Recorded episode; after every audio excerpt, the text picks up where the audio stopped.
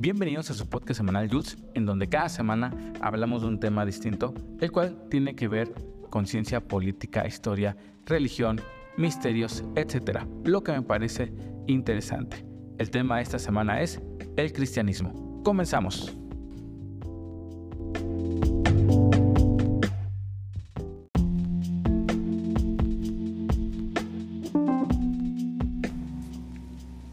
Hace algún tiempo, platicando con amigos, eh, me preguntaban qué religión profesaba y me expresaban eh, algunas de sus preguntas respecto a las dudas que tienen ellos sobre el cristianismo, que es la religión que profeso, por decirlo de alguna forma. Y me he dado cuenta que a lo largo de mi vida y viendo las tendencias en redes sociales, en el internet y toda esta parte, me parece que existe un gran desconocimiento acerca del cristianismo. De hecho, se dan por hecho muchas cosas y otras cosas se malinterpretan de manera eh, muy, muy riesgosa. Es por eso que creo que en este podcast vamos a hablar del cristianismo y en general de la fe y de las doctrinas principales de ellos. Cabe señalar que hoy en día existen muchas denominaciones, las cuales van a tener su propio capítulo en donde vamos a hablar de diferencias particulares y generales, pero para este podcast vamos a, tratar de, hacerlo de una forma muy general, precisamente para que se entienda la idea del cristianismo.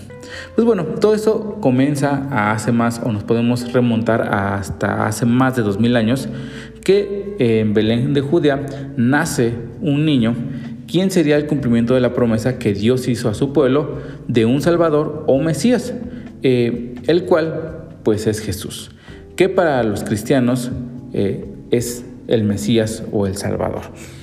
El cristianismo de manera general eh, muchas veces lo definen como una religión basada en las enseñanzas de Jesús o Cristo, de hecho pues de ahí el nombre, ¿no? Cristianismo, ¿sale? Que pues podría interpretarse como los seguidores de Cristo. Y esto es una definición un poco simple para algo que pues es más profundo y que realmente tiene mucha teología detrás. Eh, pero vamos más más al principio. De hecho, el cristianismo tiene su origen en el judaísmo. Eh, se dice que es una religión judeocristiana. Eh, que en su momento vamos a hablar también un poco de, los judíos y del pueblo de Israel, que también es bastante interesante.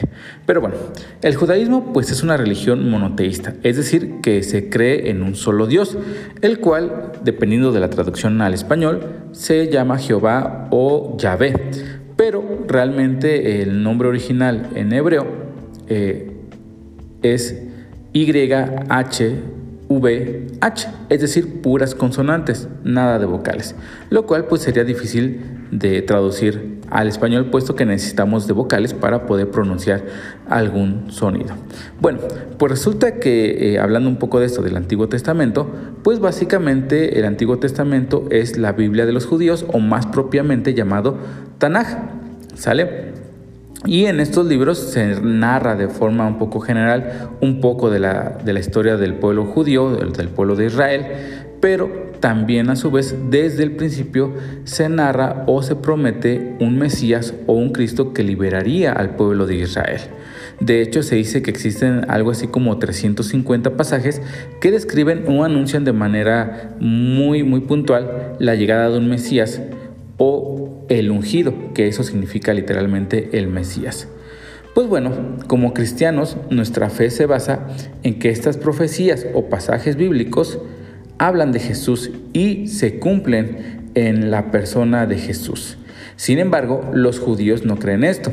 Y de allí es donde se separa básicamente el judaísmo del cristianismo, puesto que los judíos ven a Jesús solo como un profeta más o como una persona que obedecía a Dios, pero no lo ven como el Mesías, como el Hijo de Dios o inclusive como Dios, a diferencia de nosotros como cristianos, que si lo vemos como Mesías, como Salvador, eh, como Cristo, como el Hijo de Dios y como Dios.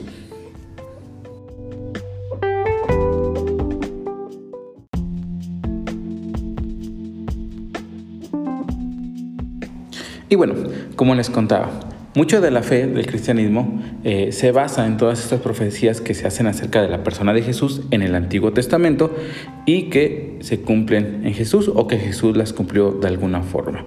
Eh, desde el principio, desde el Génesis hasta Malaquías, que es el último libro del Antiguo Testamento, se mencionan muchos pasajes, en donde eh, hablan sobre este Mesías. Vamos a hablar de algunos de forma muy general, precisamente para que los podamos relacionar y veamos cómo es que se habla eh, cientos de años antes de Jesús y cuando Jesús viene a la tierra, pues muchos de estos hechos se cumplen o los cumple Jesús. Uno de, los textos eh, o el primer texto que habla acerca de Jesús o acerca de esta promesa es Génesis 3.15.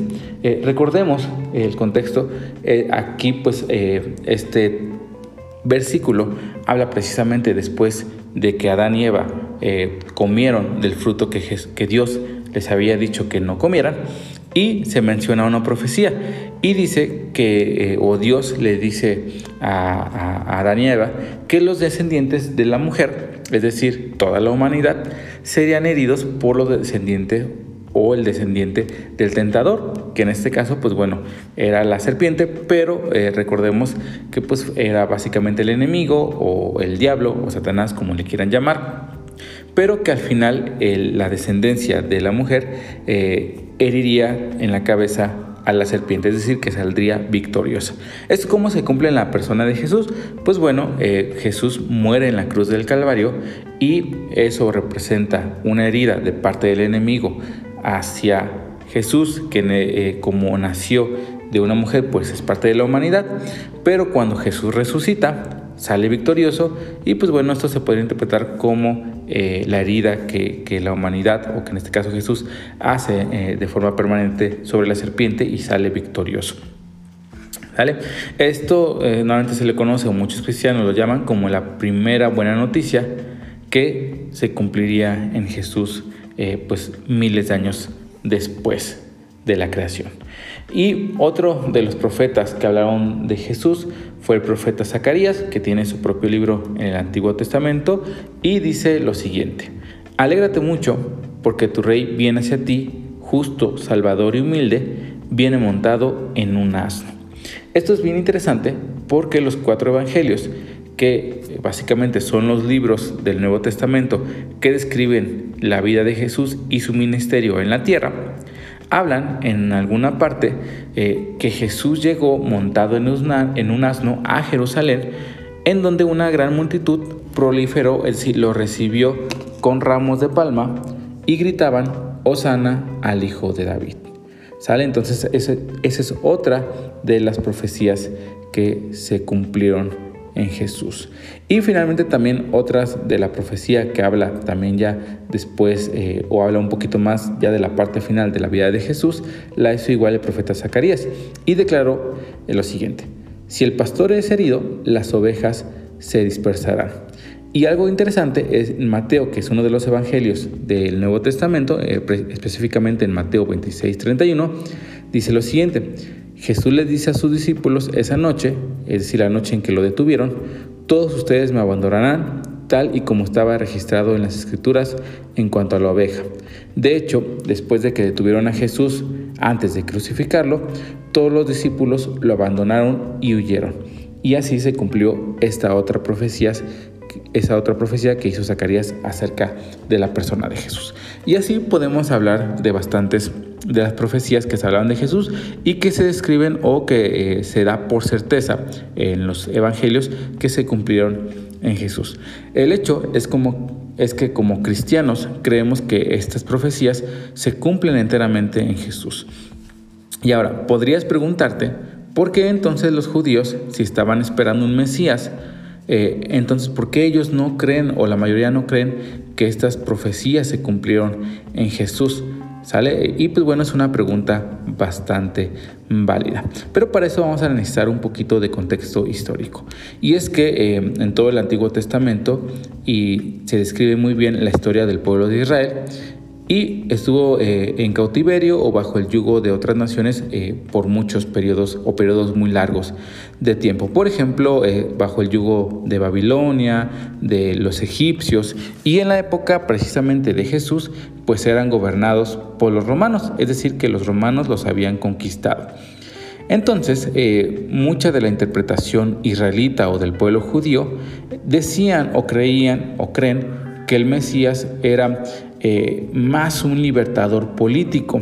Eh, en otras palabras, ellos pensaban que los iba a liberar de la opresión de sus conquistadores o de los que los perseguían, que en este caso pues eran los romanos. Sin embargo, eh, Jesús cuando viene a predicar y cuando empieza su ministerio, eh, no hace énfasis sobre la situación política del pueblo de Israel, es decir, no hace énfasis sobre una liberación de, las personas que los oprimían, eh, sino habla de una liberación espiritual. ¿Sale? Y, a partir de aquí eh, vamos a hablar de un poco más, más a fondo de la doctrina principal del cristianismo, porque pues obviamente te vas a preguntar qué significa o, a qué se refiere una liberación espiritual. Sí, pues los judíos esperaban una liberación eh, política. Eh, cabe señalar que hoy en día, pues como existen muchas denominaciones, pues podrían haber diferentes interpretaciones de esto, pero pues bueno, vamos a ir hablándolo eh, eh, en diferentes podcasts a futuro. Eh, un punto importante de la doctrina del cristianismo y que vamos a explicar es que solamente nos vamos a basar en la Biblia y no en otra fuente de inspiración para esta doctrina, que es normalmente como los cristianos protestantes profesamos nuestra fe.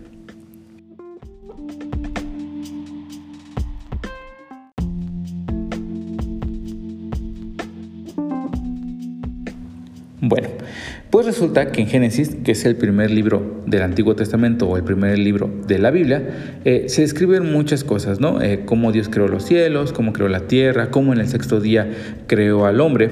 Eh, y aunque esta historia probablemente muchos se la saben, también describe la caída del hombre personificada en Adán y en Eva.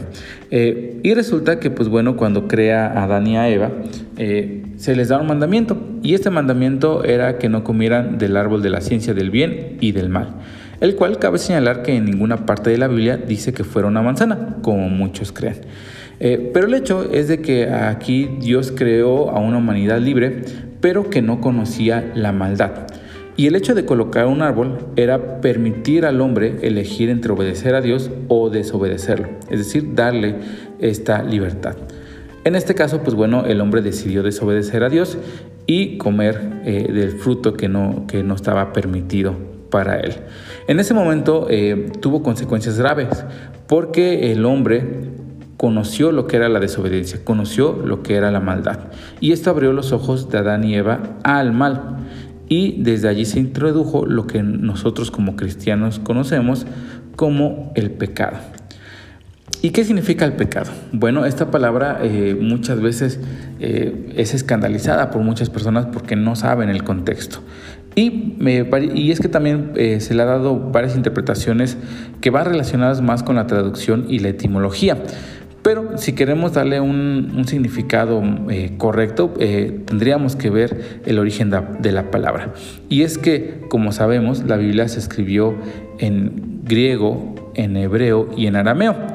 Y resulta que tanto en hebreo como en griego la palabra pecado significa lo mismo y significa errar al blanco. Y esto va relacionado directamente con el tiro con arco.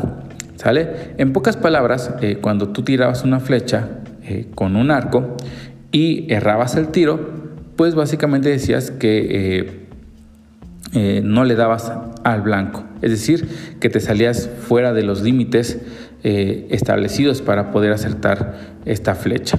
Pues era básicamente lo que significaba, ¿no? Errar el camino, errar tu rectitud como ser humano. Entonces, básicamente cuando Adán y Eva pecaron, no caminaron recto, es decir, se salieron de los límites que Dios había establecido para ellos. Y pues de ahí viene el origen de la palabra pecado.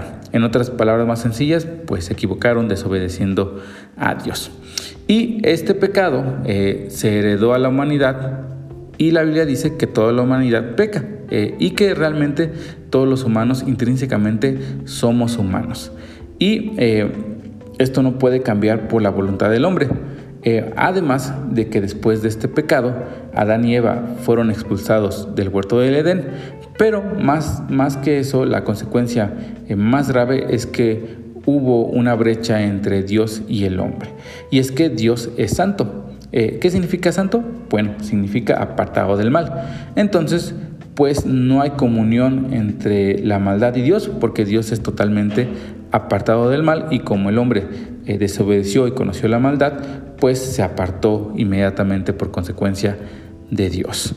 Eh, y es aquí donde la figura del Mesías cobra más sentido, puesto que el Mesías vendría a reconciliar a Dios con el hombre, a quitar esa brecha entre Dios y el hombre, puesto que el hombre eh, era malo o es malo. Pero ¿cómo lo haría? Pues bueno, eh, en el Antiguo Testamento se describen eh, algunas métodos, por así decirlo, de cómo se pueden perdonar o eh, expiar los pecados. Y en el Antiguo Testamento se describe que para expiar los pecados tendría que haber derramamiento de sangre. Y normalmente esto se hacía haciendo sacrificios a Dios como corderos o palomas, precisamente para el perdón de los pecados.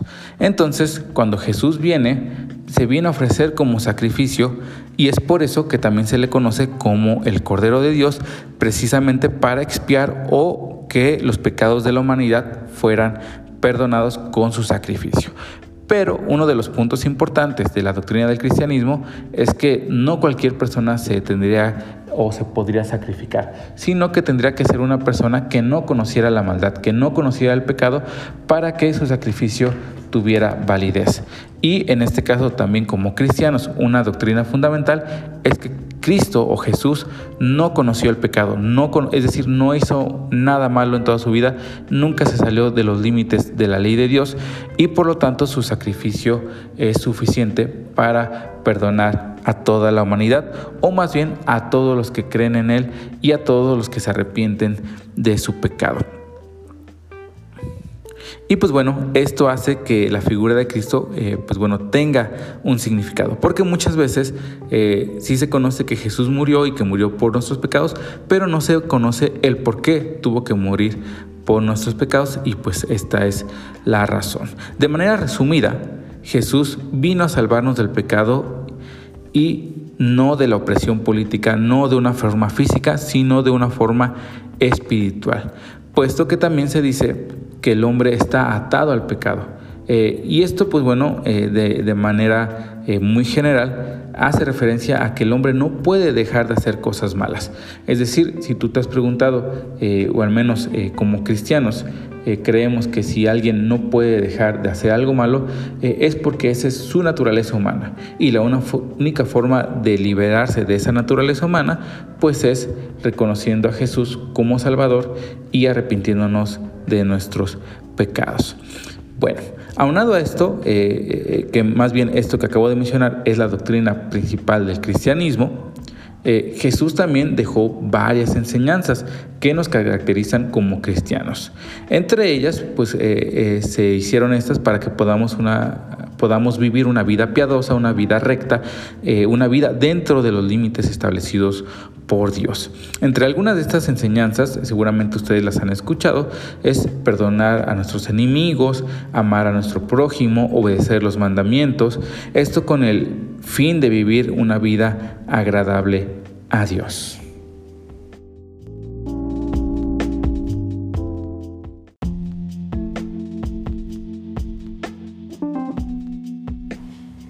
Ahora, eh, Jesús, como sabemos, bueno, vino a la tierra, pero eh, Jesús, eh, como cristianos, creemos que es Dios.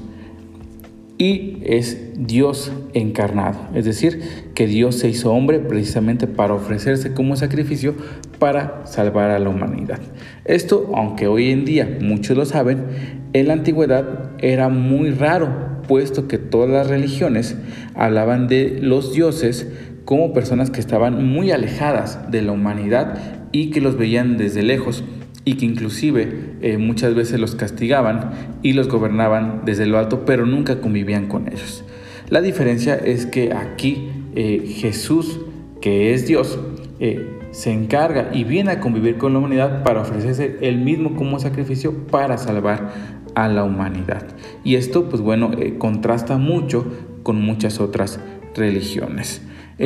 Pero bueno, una vez que Jesús es crucificado en la cruz del Calvario, eh, su sangre o su sacrificio es suficiente para perdonar todos los pecados de todas las personas que crean en Jesús y que se arrepientan de sus pecados. Pero la historia no termina allí, sino que después de esto, al tercer día, Jesús resucita y después, posteriormente, sube al cielo.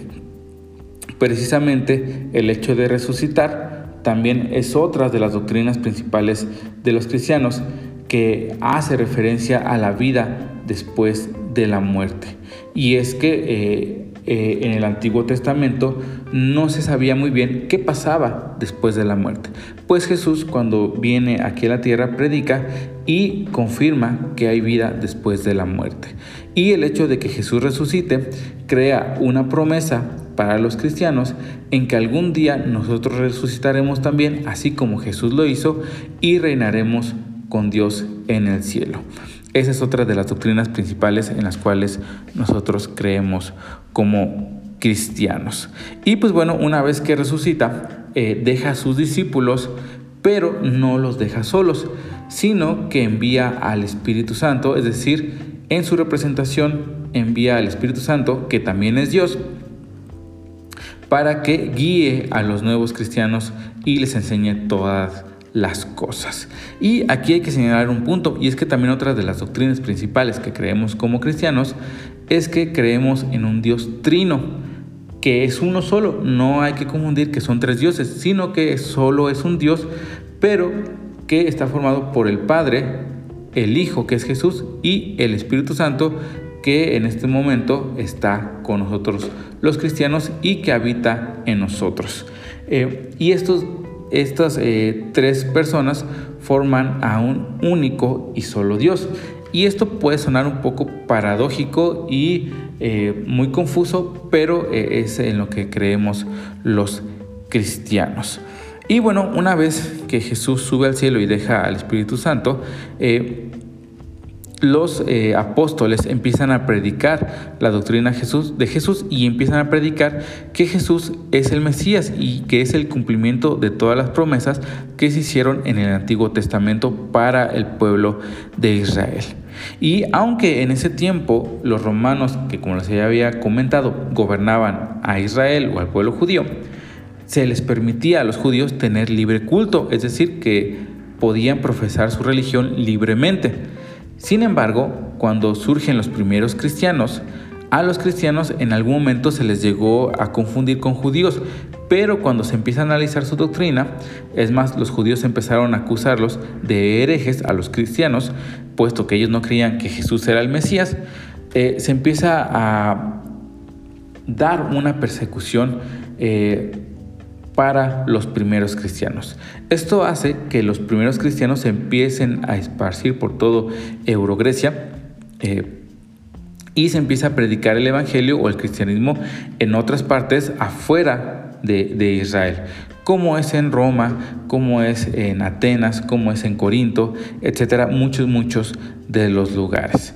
Eh, y pues bueno, a partir de ahí eh, surge el cristianismo.